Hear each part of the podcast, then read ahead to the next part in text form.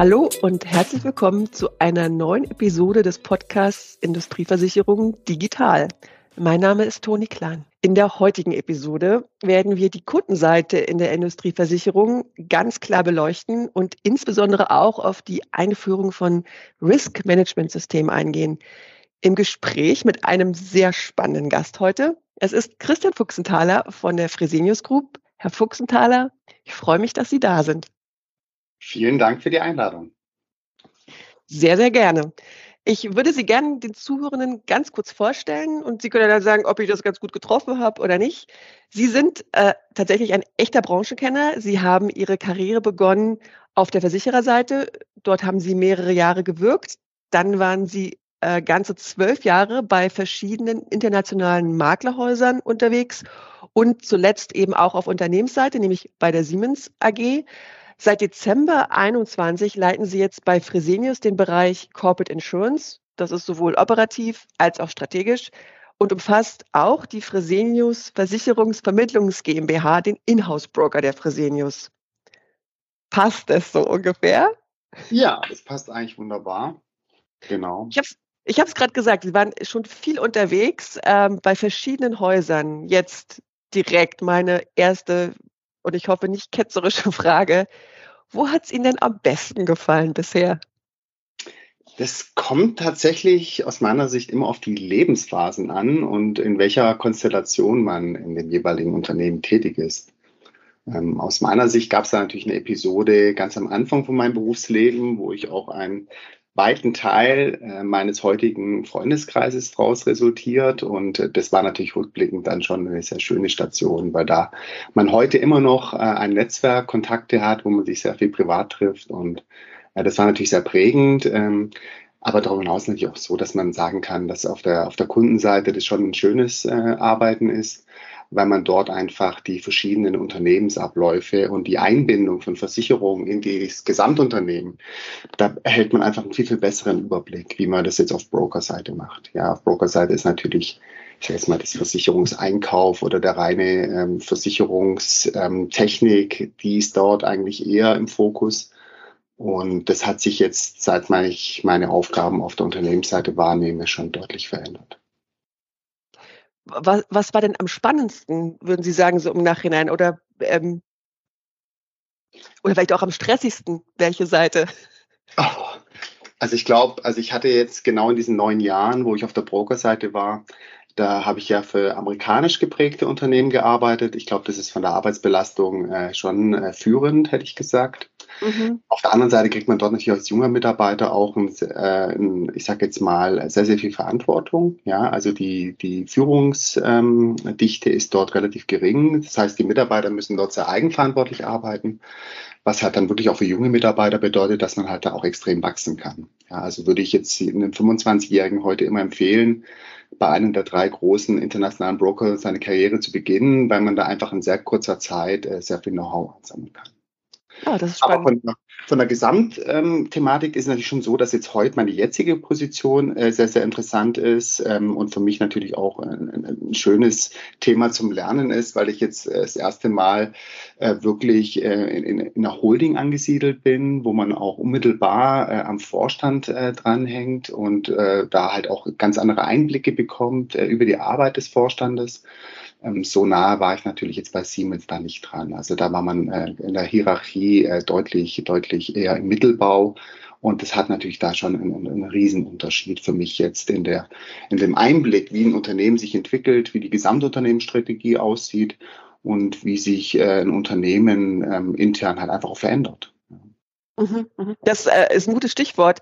Äh, wenn Sie jetzt über die Fresenius sprechen, was sind denn im Moment so aktuell so die drängendsten Themen äh, von Geschäftsleitungssicht aus gesehen für Sie?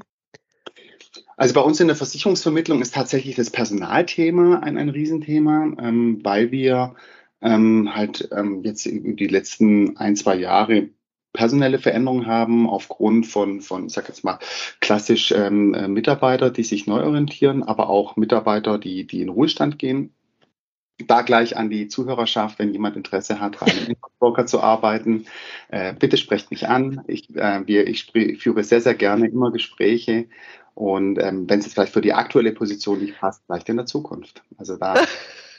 Das haben Sie jetzt aber, haben Sie jetzt aber schön gesagt. Was, was macht denn die Arbeit bei einem Inhouse-Broker aus im Vergleich zu einem Nicht-Inhouse-Broker? Vielleicht können Sie das dann auch noch sagen.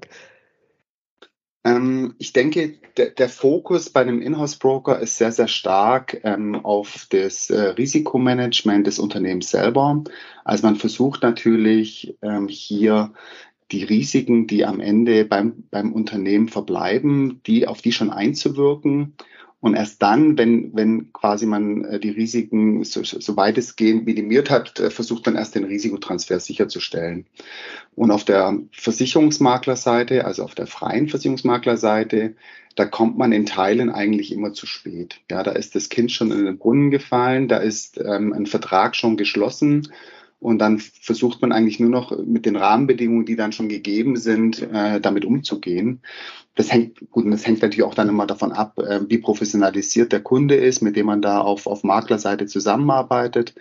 Ähm, da gibt es natürlich auch Unterschiede, je nach Unternehmensgröße, aber vom, vom Grundsatz her ist es schon so, dass, dass wir die, die Finanzierung der Risiken am Ende über Versicherung, äh, dass, dass das halt einfach nur ein Teil unserer Aufgabe ist. Es ist nicht abschließend der gesamte Auftrag. Und was man halt auch nicht unterschätzen darf, ist das ganze Thema ich sage jetzt mal, äh, Verteilung von Kosten, Group Controlling, äh, dass man hier halt auch äh, einen, starken Überblick hat über die, ich sage jetzt mal, Aktivitäten im Versicherungsbereich, über die komplette Unternehmensgröße und, und natürlich auch, wenn man jetzt eine, Deckung einkauft, dass die auch intern fair verteilt ist. Also man hat da auch einen großen Fokus darauf, dass die Kostenträgerschaft auf den verschiedenen Kostenstellen richtig generiert werden was jetzt auf Broker-Seite auch ein Thema sein kann, je nachdem, wie weit man da als freier Broker drauf ähm, Zugriff hat, beziehungsweise dafür auch ähm, äh, vorgesehen wird, das zu machen. Ähm, aber das ist jetzt nicht eine, eine Kernaufgabe.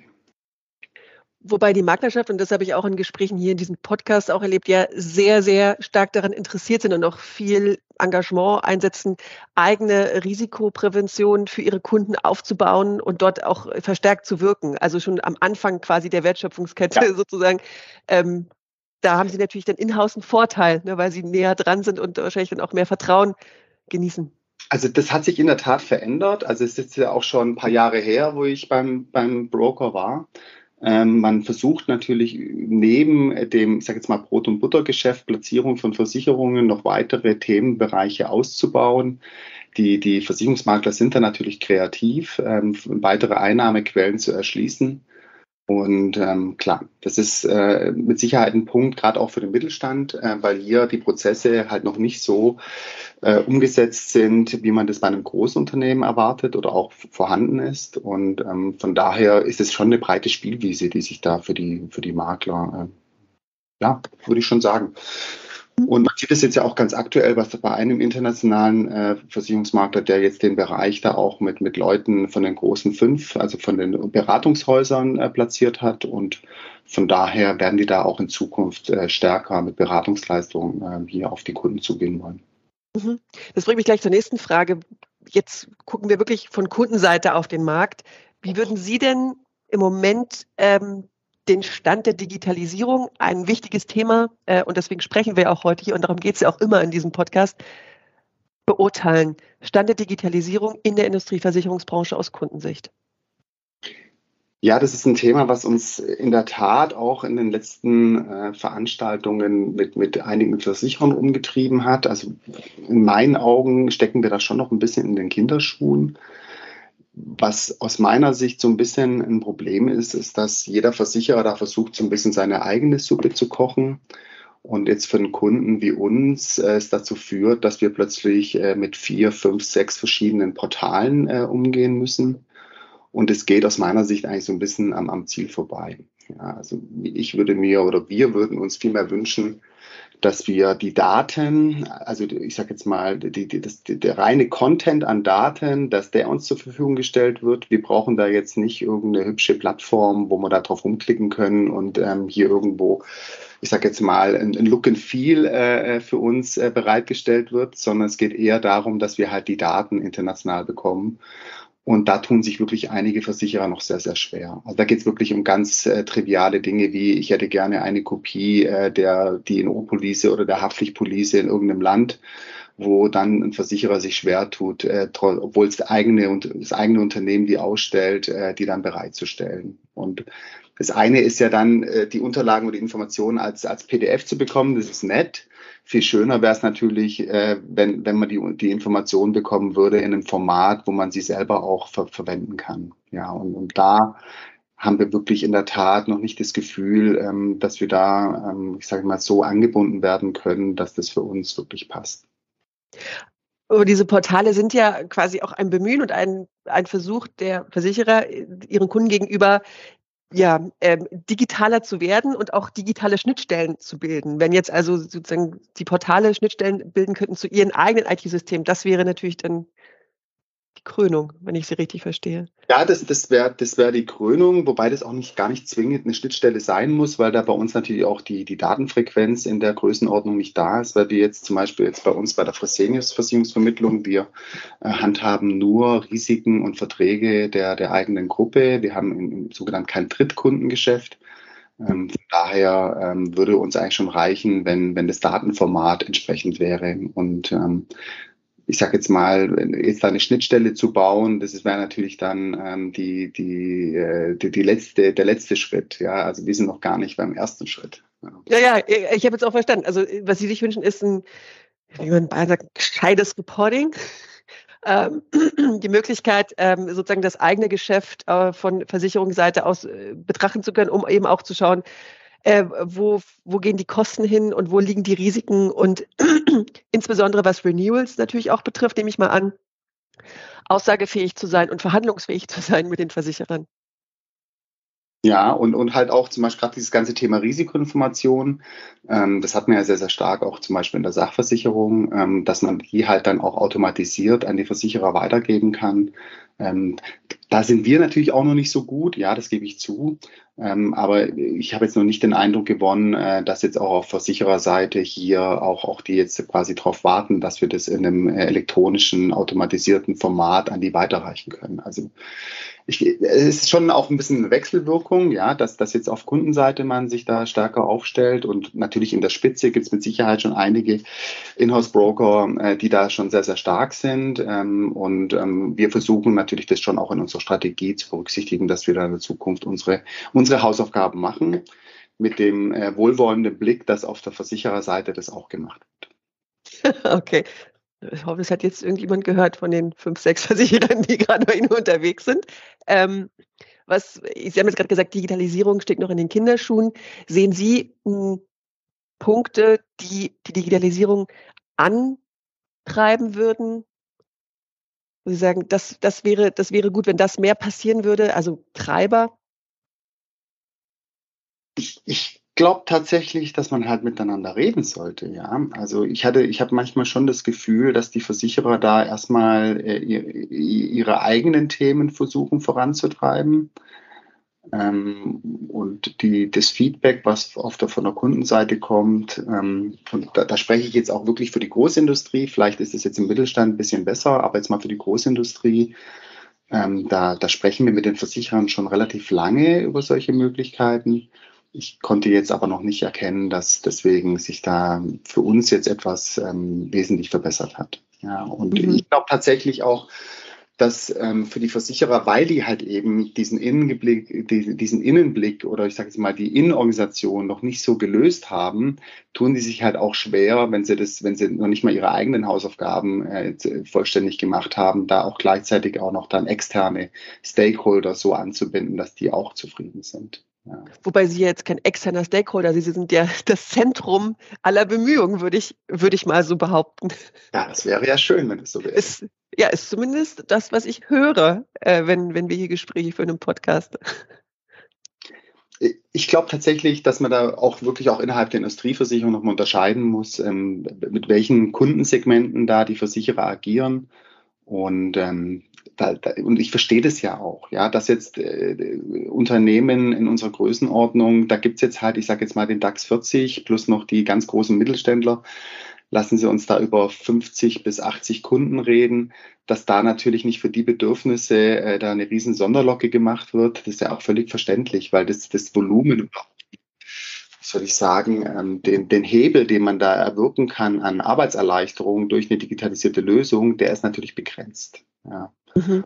Und ähm, da, da, da fokussieren sich natürlich Versicherer eher auf das äh, klein- und mittlere Unternehmenssegment, weil ich da natürlich einen ganz anderen Hebel habe und ich auch ganz andere Kostenstrukturen bauen muss, um solche Kundensegmente auch günstig abzubilden. Und da, da, da, da ist halt auch, muss, darf man ja auch nicht unterschätzen, da ist die, der ökonomische Faktor, spielt da natürlich schon auch eine Rolle auf der Versichererseite, warum man so agiert, wie man einfach derzeit agiert. Das ist aber sehr, sehr entgegenkommen von Ihnen gerade. Ja, also, also ich kann da ja die, die, die Welt nicht ändern und, und weil ich ja die Welt äh, dort nicht verändern kann, das ist ja auch mit ein Grund in unserer Strategie, dass wir sagen, wir müssen unser Datenmanagement selber vorhalten, wir müssen hier die Daten auf Unternehmensseite ähm, ähm, so aufbereiten, dass wir damit unsere Schlüsse ziehen können. Und wir, wir, wir können hier nicht warten, bis die Versicherer soweit sind, da für unser Segment hier entsprechende Lösungen anzubieten.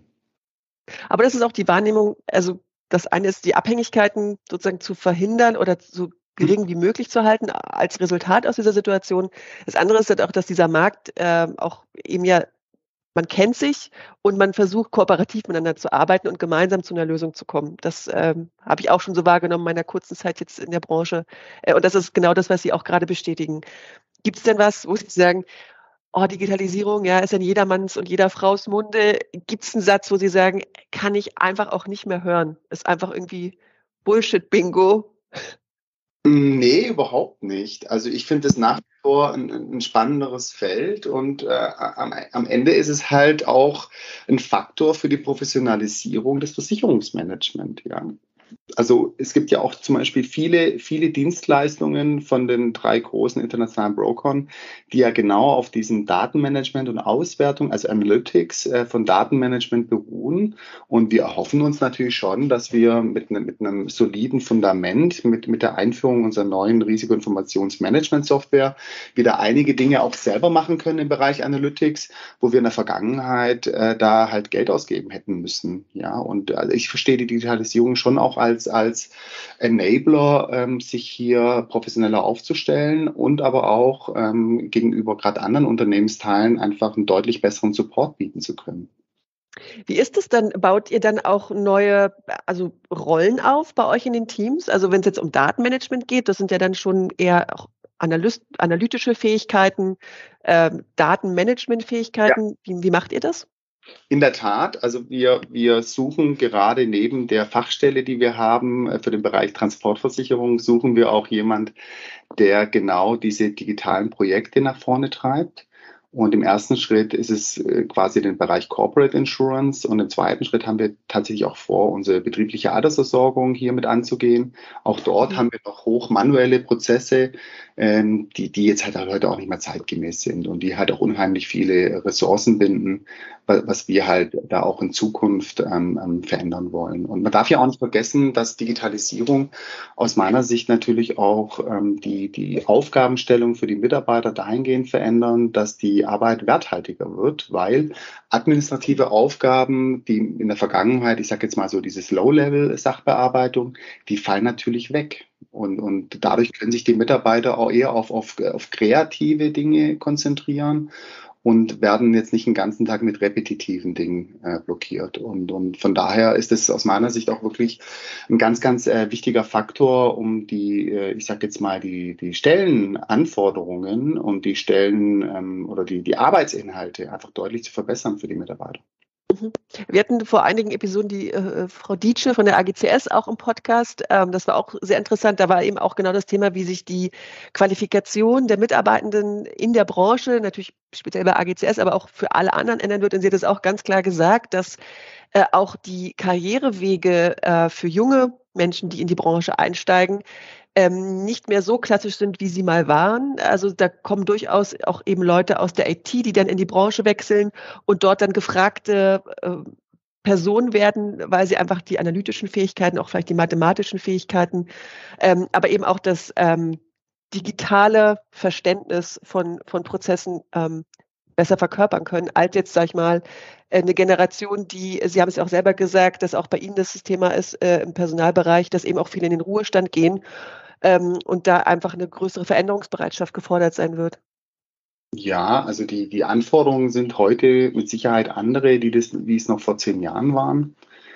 Ähm, wir müssen aber trotzdem aufpassen, dass wir natürlich unsere Kernkompetenz dadurch nicht verlieren. Ja, und, und deswegen ist natürlich schon ähm, das Unternehmen oder, oder gerade für uns als, als Inhouse-Broker, wir sind, wir sind zehn Personen, äh, da kann ich jetzt natürlich nicht vier IT-Experten anstellen. Ja, ich brauche noch jemand, der sich mit Thema Versicherung auskennt. Ja, also von daher muss man da schon gucken, dass man da eine vernünftige Balance findet. Ähm, aber in der Tat ist halt diese, ich sag jetzt mal, wenn man, wenn man Diversity nicht nur damit versteht, dass man sagt, äh, ich brauche hier unterschiedliche Herkunft, unterschiedliche Sozialisierung, äh, man muss es auch dahingehend verstehen, dass man einfach unterschiedliche berufliche Hintergründe benötigt in, in, in einem äh, sehr, sehr breiten Team. Und, und darauf achten wir natürlich schon, ja, dass wir, dass wir da äh, im Endeffekt, wir haben die Juristin, wir haben Kaufleute, Jetzt, jetzt die, eine der nächsten Stellen wird sein, dass wir jemanden mit einem IT-Projektverstand äh, mit, mit aufnehmen.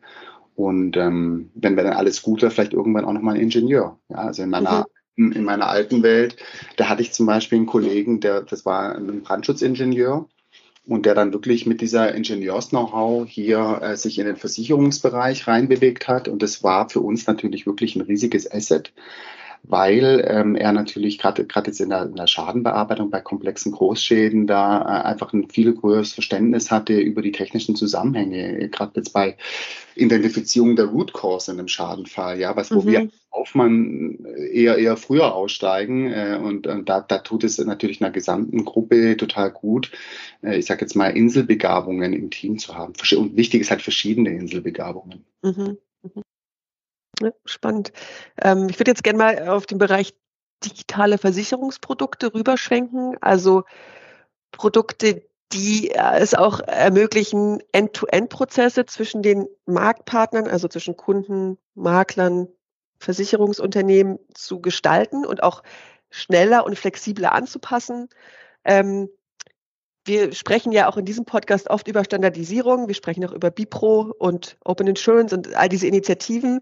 Ähm, aus Ihrer Sicht, Kundensicht, wie können denn solche digitalen Produkte und Prozesse noch, noch besser standardisiert werden? Sind das Initiativen, die Sie begrüßen? Wie sehen Sie denn diesen Zusammenhang? Also da bin ich wahrscheinlich nicht so der richtige Ansprechpartner für den Punkt, weil okay ähm, weil, weil bei uns tatsächlich dieses Mengengerüst an Vorgängen äh, in der Breite so nicht da ist, dass wir dass das äh, ökonomisch Sinn ergeben würde, hier äh, eine Standardisierung oder auch eine, eine, eine BIPO-Schnittstelle einzurichten. Also wo wir dieses Thema natürlich diskutieren, ist im Bereich der betrieblichen Altersversorgung. Ähm, da ist auch, muss man sagen, die Digitalisierung schon ganz anders vorangeschritten. Ja, das kann man nicht vergleichen äh, mit, mit der Industrieversicherung. Dort mhm. gibt es wirklich ähm, Anbieter, die, das, die da wirklich eine, eine End-to-End komplett äh, Outsourcing-Landschaft anbieten äh, wo man dann als, als Kunde eigentlich überhaupt gar keine eigenen Ressourcen mehr äh, beifügen muss. Äh, oder aber auch kann man dann eine Software einführen, wo man dann selber diese Schnittstellen gleich mitgeliefert bekommt. Also da ist aus mhm. meiner Sicht die Digitalisierung schon sehr, sehr weit. Jetzt aber für den Industrieversicherungsbereich in unserem Segment bin ich mir tatsächlich unsicher, ähm, ob, ob wirklich solche Schnittstellen denn dann überhaupt Sinn ergeben. Ja, also mhm. da, würde ich behaupten jetzt einfach mal, dass da ähm, die, die Anzahl der Vorgänge nicht ausreichen, damit sich das ökonomisch ähm, rechnet, ähm, solch, solch äh, quasi Invest äh, in die, in die IT-Infrastruktur vorzunehmen. Von daher bin ich tatsächlich schon jemand, wo sagt, ähm, viel wichtiger wäre es eigentlich, dass die, dass die Versicherer und auch die Broker uns die Daten so bereitstellen, damit wir die auswerten können. Sprich also in CVS-Dateien äh, und halt nicht in irgendwelchen äh, PDF-Formaten, ja, und oder noch schlimmer PowerPoint oder wie auch immer. Also da, und da erleben wir, und, und wir haben ja auch hier den, den internationalen Überblick, also auch wenn, wenn ich da schaue, unsere US-Kollegen, die da lokal im amerikanischen Markt mit Brokern zusammenarbeiten, also ganz einfaches Thema, da, da, da, da kommen dann die Renewal-Ergebnisse trotzdem per PowerPoint und nicht in dem CVS-Dateiformat, ja. Und, und klar, natürlich dann auch damit zusammen, äh, wie man dann entsprechend, äh, äh ich sag's mal, im Partnermanagement die Priorität. Mhm. Gutes Stichwort. Also wenn wir über gemeinsame Prozesse sprechen, da gibt es ja etliche, auch wenn die Vorgänge nicht so häufig sind quasi, Sie haben es vorhin gesagt, ähm, wäre schön, wenn man einfach mal sprechen würde. Das ist ja ein äh, analoges Kollaborationsmodell quasi. Reden, sich sehen äh, und Dinge besprechen. Ähm, wir wollen natürlich über die digitalen sprechen. Ähm, also der Austausch von PDF-Dokumenten ist zumindest ein Anfang. Er ist ja noch besser als Papier. Aber wenn Sie, wenn Sie träumen könnten, wenn Sie sich was wünschen könnten, welches digitale Kollaborationsmodell wäre denn so ähm, äh, Ihre perfekte Welt? Ein perfekter Vorgang, digital. Ja, der perfekte Vorgang wäre natürlich, ähm, wenn wir hier eine eigene ähm, ähm, Softwareplattform haben, wo die Versicherer alle ihre Daten automatisiert drin updaten. Ja, das wäre natürlich in Perfektion, so dass wir keine Notwendigkeit mehr haben, auf, auf die einzelnen Partner zuzugehen, äh, um die nach, nach Daten äh, zu fragen, sondern dass wir quasi das Zentrum bilden, äh, unsere eigenen Unternehmensdaten zu verwalten. Und wir mit jedem Partner hier eine Schnittstelle haben, wo er automatisiert in einem, ich sage jetzt mal, also es muss jetzt keine Live-Schnittstelle sein, dafür sind die Vorgänge zu wenig, aber ich sage jetzt mal in einem Monatszyklus äh, uns dann die Daten hochgespielt werden. Und wer würde diese Plattform bauen? Ja, also wir haben jetzt die Strategie, dass wir da eine eigene Plattform uns anschaffen. Äh, wir sind da mhm. gerade dabei. Mhm. Und ähm, also wir haben da jetzt äh, nicht so den Need, dass wir sagen, es muss da jetzt irgendwas zentralistisch ähm, für den Gesamtmarkt zur Verfügung gestellt werden, wo sich da alle Unternehmen dran anbinden und alle, also der komplette Markt da vernetzt. Das glaube ich ist nicht zielführend, weil ja schon auch so ist, dass der Datenschutz und auch die, ähm, ich sage jetzt mal, äh, Datenverfügbarkeit, also da gibt es ja ganz, ganz viele Gründe, Compliance, wo man sagt, ähm, ähm, vielleicht auch, auch Kartellrecht könnte vielleicht auch ein Thema sein, ähm, äh, dass, dass das schon eher ein Modus sein muss, wo jedes Unternehmen für sich selber das Thema organisiert.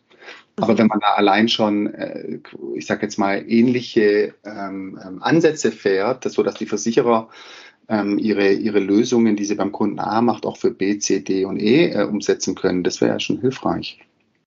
Mhm. Bedeutet das, wenn Sie denn eine digitale Plattform hätten und die Daten automatisch ausgetauscht würden, dann müssten Sie ja gar nicht mehr sprechen, oder doch? Ja, das wäre natürlich ähm, schön. Ähm, ähm, ich, ich denke, man muss da unterscheiden. Also, dass man mit seinen Partnern sprechen muss, das ist ganz normal. Wo wir heute halt sehr viele Ressourcen drauf verbringen, und das ist, glaube ich, auf der Versichererseite genauso, ist ähm, äh, Transparenz zu schaffen zu Themen, die eigentlich, also an Daten, die eigentlich automatisch vorliegen müssten. Und ich mhm. glaube tatsächlich, dass wenn äh, wir in dieser Digitalisierung deutlich stärker wären, dann müsste man nicht mehr so viel Zeit darauf verbringen, erstmal diese Transparenz herzustellen. Und, und das ist schon nochmal, also ich, ich merke das gerade auch äh, jetzt in, in, unserem Team, wenn wir, ich sage jetzt mal, ähm, bestimmte Teilaspekte überprüfen wollen über die Welt, wo aus unserer Sicht ein Versicherer hier den Überblick haben müsste, dass das halt nicht der Realität entspricht. Ja, und, und, und da auch schon sehr viel Efforts auf unserer Seite, aber natürlich auch auf der Versichererseite entstehen, wo aus meiner Sicht, ähm, wenn, wenn man hier Digitalisierung besser leben würde, dann würde sich das erübrigen und die Kollegen auf beiden Seiten könnten sich auf wesentlich wichtigere Dinge konzentrieren. Nämlich also wäre eine Lösung von Problemen und nicht auf Zusammensammeln von Daten. Also Zusammensammeln von Daten, die es eigentlich sowieso gibt, die aber in verteilten Systemen sind, wenn sie überhaupt in Systemen sind, die dann, wenn sie zusammengeführt werden, aber nicht unbedingt, ich nenne das, sagt das böse Wort, vertrauenswürdig sind, zumindest in der Gänze. Äh, da sind ja einige Baustellen, die da so ja. sichtbar werden. Also da gibt es natürlich den kompletten Blumenstrauß an Themen. Man muss auch sagen, es gibt auch nicht auch Versicherer, die sind da besser. Ja, also da gibt es mit Sicherheit ähm, ein bis zwei Versicherer, die ich da sehr, sehr stark drin sehe. Ähm, aber wenn man das jetzt mal über die komplette Branche äh, nimmt, gerade der, der Industrieversicherer, die jetzt halt für unser Kundensegment äh, zuständig sind oder die dort halt Lösungen, Transferlösungen anbieten, ähm, da, da gibt es schon noch äh, Luft nach oben. Ist es für Sie vorstellbar, dass Sie in der Zukunft tatsächlich auch äh, die Auswahl Ihrer Partner davon abhängig machen, wie digital ja, unterwegs diese Versicherer sind? Also wie, wie gut die digitale Zusammenarbeit in Zukunft auch aussehen könnte? Ist das eine gemeine Frage? Ich weiß es nicht, aber Sie müssen auch nicht darauf antworten. Nee, da kann ich was drüber Also, also da ja. kann ich äh, sofort sagen, äh, das wäre schön, hätten wir so ein Marktumfeld, ja, dass man Aha. da seine Prioritäten setzen könnte. Äh, äh, leider ist es aber so, dass äh, die Versicherer äh, zwischenzeitlich durch die harte Marktphase da sehr selektiv unterwegs sind und die Bereitstellung von Risikotransfer schon die oberste Priorität ist. Und Sie hatten ja eingangs oder vorher schon mal äh, darüber gesprochen, dass wir so, so freundlich mit unseren Partnern umgehen. Und es liegt natürlich auch daran, dass wir dann schon so ein bisschen eine Symbiose bilden, ähm, dass, dass der Industrieversicherungsmarkt Kapazitäten bereitstellt und, und wir als Großkonzerne ähm, da, ich sage jetzt mal, jetzt nicht äh, uns aussuchen können, äh, mit welchen Partnern wir da zusammenzuarbeiten haben, sondern dass es da naturgemäß natürlich schon eine Oligopolbildung gibt. Ja, und durch diese Oligopolbildung ist es einfach so, dass da, ich sage jetzt mal, das Thema Digitalisierung jetzt nicht die, die, die erste Priorität darstellt.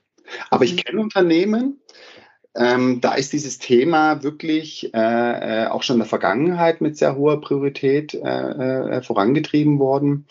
Und zwar gerade bei Unternehmen, wo eine Captive äh, quasi mit, mit im Spiel ist, weil dort äh, logischerweise das, das Zurückbringen des Geldes, was aus dem Ausland bezahlt wird nach Deutschland und, und der, ich sage jetzt mal, komplette Zahlungsverkehr, der da ja auch dran hängt. Also wir haben jetzt ja bis jetzt nur über Risikodaten oder äh, Policendaten gesprochen, aber wenn wir jetzt mal ein bisschen tiefer einsteigen, dann geht es natürlich auch darum, äh, wie, wie quasi der ganze Zahlungsverkehr funktioniert. Wie lange dauert es, wenn einer in Kolumbien eine Prämie zahlt, bis die über die Rückversicherung wieder in Deutschland ist und dann von Deutschland bei der Captive.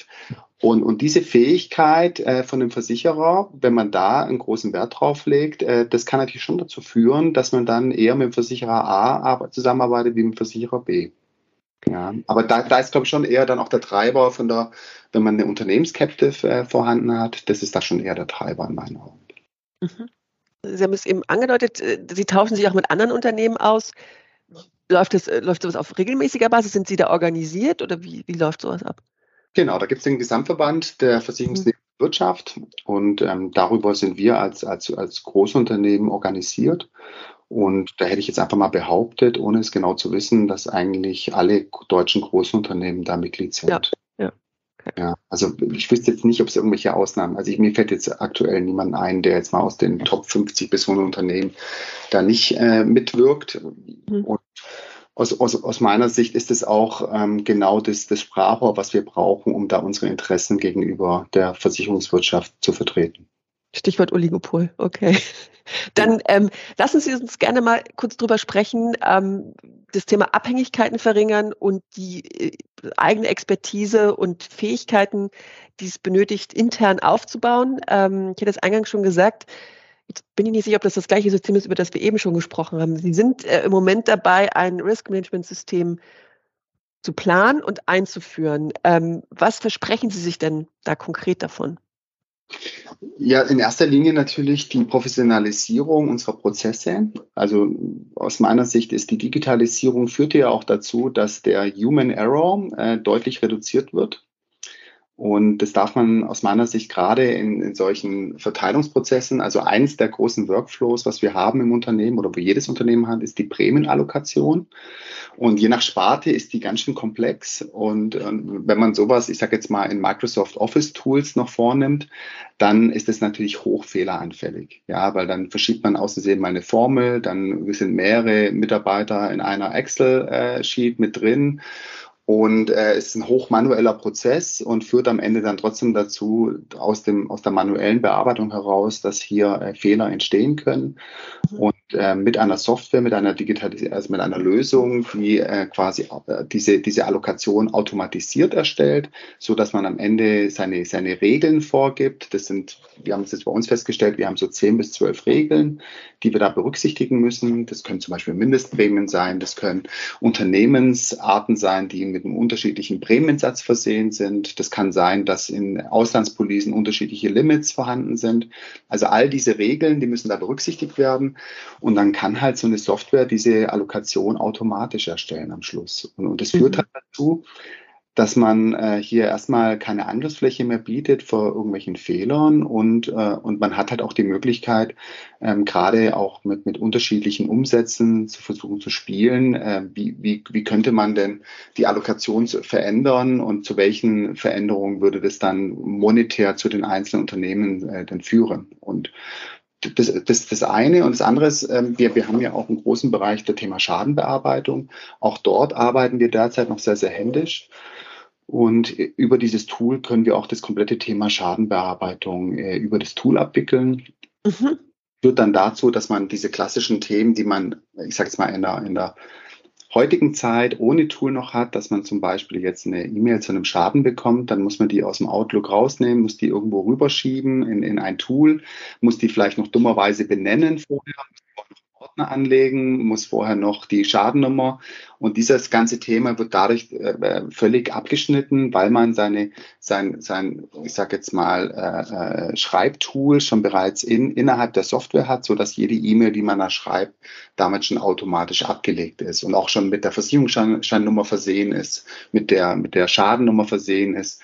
Und ähm, das hat natürlich ähm, deutliche Vorteile. Und, und was wir natürlich im Unternehmensumfeld auch erleben, ist logischerweise, dass wenn jetzt ein neuer Schaden passiert, dass wir da irgendwelche E-Mails bekommen, äh, die, ich sage jetzt mal, was die Informationslage anbelangt, nicht immer vollständig sind. Und ähm, da hat man natürlich auch die Möglichkeit, mit so einem Tool über ein, Web-based Questionnaire hier alle Pflichtfelder so zu belegen, dass auch die Mitarbeiter dazu angehalten sind, äh, die Informationen beizubringen, die wir benötigen, um da im ersten Schritt den Versicherer auch so zu informieren, äh, damit äh, alle ähm, äh, eine, eine, eine verfügbare Datenqualität haben, die dazu führt, dass halt der Prozess sich verbessert. Und mit den beiden Prozessen fangen wir an. Also wir werden die Allokation digitalisieren, wir werden das Schadenmanagement digitalisieren. Und dann werden wir peu à peu natürlich äh, weitere Themen da daran setzen, dass wir alle unsere Workflows, die wir momentan haben, in dieses Tool überführen. Und was halt dann eigentlich als Abfallprodukt entsteht, ist das komplette Corporate Reporting. Ja, wenn ich mhm. natürlich Zahlungsprozesse über ein Tool vornehme, alle Allokationsprozesse über das Tool, generiere ich natürlich automatisch auch ähm, ein, ein komplettes Reporting. Und das Reporting natürlich dann weltweit, ähm, dann auf die Versicherer bezogen. Also, und das ist eigentlich der Riesenmehrwert, dass man plötzlich auskunftsfähig ist äh, zu Themen, wo man heute noch händisch, einfach mal Beispiel, äh, ich müsste jetzt gucken, wie viel Prämie haben wir denn mit der Allianz? Äh, da müssten wir jetzt hier überall in unsere Allokation reingehen äh, und schauen, okay, wo ist über die Allianz beteiligt, was ist das für ein äh, Prämienanteil und das müsste man dann manuell zusammenschreiben. Und sowas wäre natürlich in Zukunft dann auf Knopfdruck verfügbar. Und das alles sind äh, Funktionalitäten eines klassischen Risk Management Systems, weil für mich klingt es jetzt gerade wie, das ist ja eine kleine Plattform. Also es ist jetzt schon. Ja, das ist ja. also also da gibt's quasi, also ohne da jetzt Werbung zu betreiben, äh, da gibt's drei klassische Anbieter vom, vom aus dem US-Markt kommen für Corporate Insurance-Einheiten. Da auch wichtig, glaube ich, das sind eher äh, Tools, die dann immer Sinn machen, wenn man kein Drittgeschäft betreibt. Also wenn man sich wirklich ausschließlich mit den Risiken äh, des eigenen Unternehmens befasst. Und da gibt's halt Ventive, ähm, Risk Connect und Origami. Und mit, mit, mit den drei haben wir gesprochen und mit einem der Partner werden wir das dann umsetzen. Und ähm, aber von der von der Funktionalität sind die alle vergleichbar. Ähm, und es gibt halt so besti bestimmte Abweichungen. Es hängt natürlich immer davon ab. Es gibt natürlich einige Unternehmen in Deutschland, die so ein Tool schon mal vor 20 Jahren eingeführt haben. Bei meinem alten Arbeitgeber war das zum Beispiel so. Und, und dann haben die, ist es natürlich ein Riesenunterschied, ob ich irgendwelche Legacy-Daten Legacy hier äh, implementieren muss in so ein Tool oder ob ich da auf der grünen Wiese anfangen kann. Und je nachdem halt, äh, was für Anforderungen man da hat, äh, individuell bei jedem Unternehmen Unternehmen kann es natürlich da schon auch Unterscheidungen geben, welches der von den drei Tools ich da am Ende einführe. Mhm, mh, interessant. Ähm, das klingt nach einem, also nach einer großen Aufgabe. Äh, wie, wie, wie, viel Zeit geben Sie sich dafür? Äh, wie gehen Sie da voran? Oder sagen Sie, nee, wir machen, ah, ist es auch agil? Wäre meine nächste Frage, eine typische äh, IT-Frage. Ähm, fangen wir erst mit der Zeit an. Ähm, Genau, also es dürfen also, mehrere Jahre sein. Wir haben jetzt das Projekt quasi in Phasen aufgeteilt. Mhm. Und die erste Phase betrifft die Allokation und das Schadenmanagement. Und das wollen wir tatsächlich bis Ende des Jahres einführen. Ah ja. Mhm. weil das auch die Basis ist für alle weitere Themen. Ja, also mhm. Ich sage jetzt mal, man kann keine äh, Property Value Collection, also keine, keine Sachversicherungswerte äh, einholen, wenn ich vorher nicht die ganze Unternehmen angelegt habe. Und die Unternehmen lege ich ja dann an, wenn ich die Prämienallokation, wenn ich die mit Prämie belaste. Und, äh, und dann weiß ich ja auch, welche Unternehmen sind alle mitversichert. Wenn ich dann weiß, welche Unternehmen sind alle mitversichert, dann haben die ja auch alle Sachwerte. Und so baut es eigentlich schon aufeinander auf, dass wir jetzt sagen, äh, wir fangen äh, mit der äh, quasi die Unternehmensstruktur äh, sicherzustellen in dem Programm, die Prämienallokation umzusetzen. Dann, äh, wenn dann somit auch die ganzen Policen angelegt sind, können wir auch mit dem Schadenmanagement beginnen. Und dann im nächstes Jahr im Frühjahr wäre natürlich dann die Property Value Collection dran. Das ist so, so der aktuelle Zeit, Zeitkorridor, den wir da haben. Wie groß schätzen Sie die Veränderung für die, für Ihre Mitarbeitenden ein? Ähm, sowohl quasi während der Einführung als auch dann, wenn das System live ist? Also wie, wie agieren Sie dort? Machen Sie so ein klassisches Change Management? Ja, also wir, wir, wir versuchen hier auch mit, mit externen Ressourcen äh, noch zusätzliche Kapazität auf der Mitarbeiterseite zu generieren. Ähm, wir gehen auch davon aus, dass am Anfang ähm, das mit Sicherheit nochmal ein, ein Treiber sein wird für zusätzliche Aufgaben. Das lässt sich auch nicht vermeiden in meinen Augen. Aber perspektivisch ähm, werden wir da die, die ähm, Arbeitsweisen und die, ich sage jetzt mal, die, die, die Arbeitsprozesse natürlich deutlich verändern und reduzieren. Und ich glaube, aber das, das müssen wir uns vielleicht nochmal im Jahr unterhalten, äh, aber aktuell, okay. aktuell glaube ich tatsächlich, dass dadurch, dass wir hier auf der grünen Wiese agieren, ähm, das Change Management einfacher sein wird, wie wenn man jetzt schon ein Tool hätte, was ich sage jetzt mal in seinen Grundzügen äh, zu 80, 90 Prozent funktioniert. Ähm, ich glaube tatsächlich, ähm, dass, dass das einfacher ist, ähm, auch, auch, ich sag mal, diesen, diesen, diesen Kopfchange hinzubekommen, ähm, wenn man vorher noch gar keine digitalisierte Lösung hat. Weil die, die Gefahr, dass man ein neues Tool einführt, was dann vielleicht auch Schwächen hat gegenüber dem alten Tool, aber auch Stärken, da, das, da leidet natürlich die Akzeptanz viel eher darunter, wie wenn ich noch gar nicht weiß, was für Schwächen und Stärken es eigentlich gibt bei solchen Tools. Ja. Ja, das ist okay. Das ist dann ein kleiner Bonus sozusagen, den Sie da haben.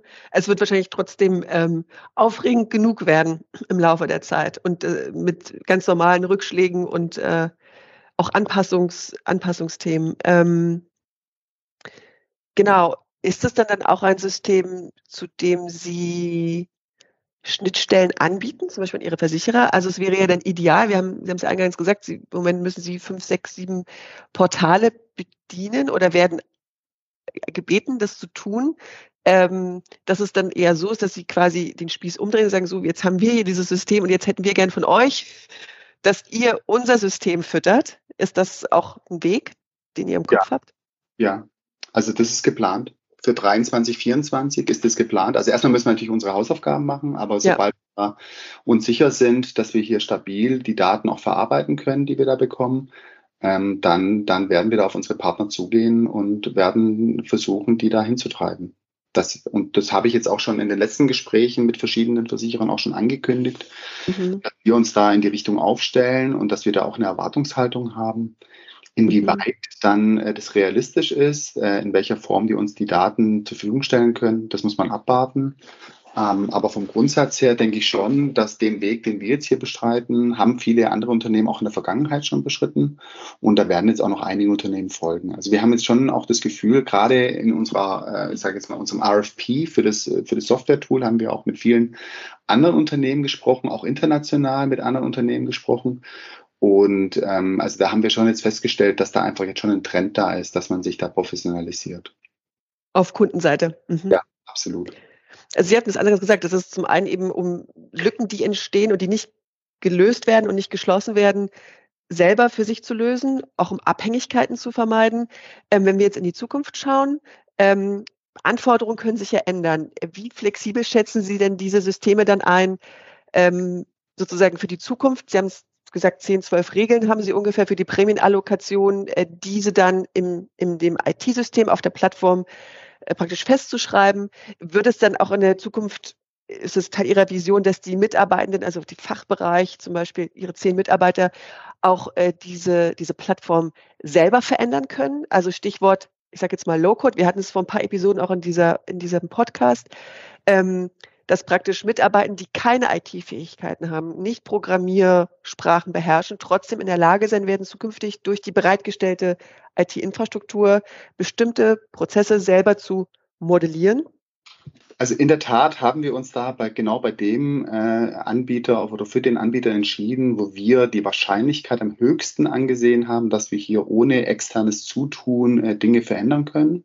Das war mit einer der wesentlichen Prioritäten, die wir da hatten weil wir einfach auch Feedback von anderen Unternehmen eingeholt haben, die uns genau geschildert haben, dass das auch oft äh, Roadblocks sind, äh, dass dann da Flaschenhälse entstehen, was das äh, Programmieren von Veränderungen anbelangt. Und von daher war das mit eins unserer Hauptthemen, die wir uns da angeschaut haben. Da jetzt deswegen jeder Mitarbeiter in der Lage sein wird, hier äh, Veränderungen vorzunehmen, das bezweifle ich. Aber wir haben ja jetzt genau bei uns die Entscheidung so ähm, äh, getroffen, dass wir sagen, wir möchten hier einen zentralen Multiplikator haben, der eher äh, mit einem Projekt IT-Sachverstand oder einer hohen Digitalisierungsaffinität ähm, hier bei uns im Team vorhanden ist, der dann genau halt, in, in, ich sage mal, wir sind zu zehnt. Ja, also das ist jetzt, jetzt nicht so übertrieben groß und, und wenn da eine Person hier da als, als Multiplikator fungiert, hätte ich gesagt, das müsste eigentlich dann dem Thema genügend äh, Rechnung tragen. Ja, aber dann bin ich gespannt. Ich nehme Sie jetzt beim Wort. Wir sprechen uns in einem Jahr wieder. Und dann führen wir das gleiche Gespräch nochmal mit, mit neuen ja. Erkenntnissen. Sehr gut. Ähm, Gibt es denn außerdem noch ein, ein Thema, was Sie bewegt oder ein Herzensthema, was Ihnen wichtig wäre, wo Sie sagen, äh, das würde ich gerne noch mal kurz äußern, etwas für die Zukunft, äh, was Sie sich wünschen. Hat äh, eigentlich genau diese ähm, Bereitschaft auf der Versichererseite ähm, hier, was die, die Daten, äh, das Datenmanagement anbelangt, äh, dass, dass wir also ich sage jetzt mal, wenn, sobald wir unsere Hausaufgaben gemacht haben, dass dann wirklich auch die Versicherer sich auch so weit aufgestellt haben, äh, uns die Daten so zur Verfügung zu stellen, damit wir die verarbeiten können. Weil nur dann wird natürlich auch das Potenzial von so einer Plattform äh, vollständig ausgeschöpft. Und ähm, gerade also gerade zum Thema Property Value Collection, wo halt alle noch gewohnt waren, oder, oder Entschuldigung, äh, zum Thema äh, Property Risk Consulting, wo alle in der Vergangenheit gewohnt waren, hier, äh, dass dann die Reports von den Ingenieuren in einem schönen PDF und mit Bildern und da eigentlich irgendwas zum Durchblättern gemacht worden sind, das ist natürlich nicht mehr zeitgemäß, ja, sondern diese ganzen, dieses ganze Know-how, was in so einem Report drinsteckt, das muss auswertbar sein. Ja, da, da, muss, da muss ich in mein Tool gehen und muss draufklicken, welcher Standort hat denn welchen, äh, welche Sprinklerung. Ja, dann drücke ich drauf 100% Sprinklerung, kommt bei mir 20 Standorte von 100. Einfach mal als Beispiel mittlere Sprinklerung, also teilweise Sprinklerung 50 und gar keine Sprinklerung 20. Das muss auf Knopfdruck muss da Da muss nicht immer in jeden Report reinschauen, Mensch, wo ist denn da unser, unser Standort gesprinklert? Und so gibt es natürlich noch ganz, ganz viele weitere Themen, die da eine Rolle spielen. Und ähm, also da, da müssen wir uns halt insgesamt einfach nochmal ähm, ähm, uns genau anschauen, wie wir in Zukunft ähm, Informationen austauschen, so dass die auch verwertbar sind. Fuchsenthaler, vielen, vielen Dank für das sehr aufschlussreiche und sympathische Gespräch. Vielen Dank, Frau Klein. Bis zum nächsten Jahr. Tschüss. Tschüss.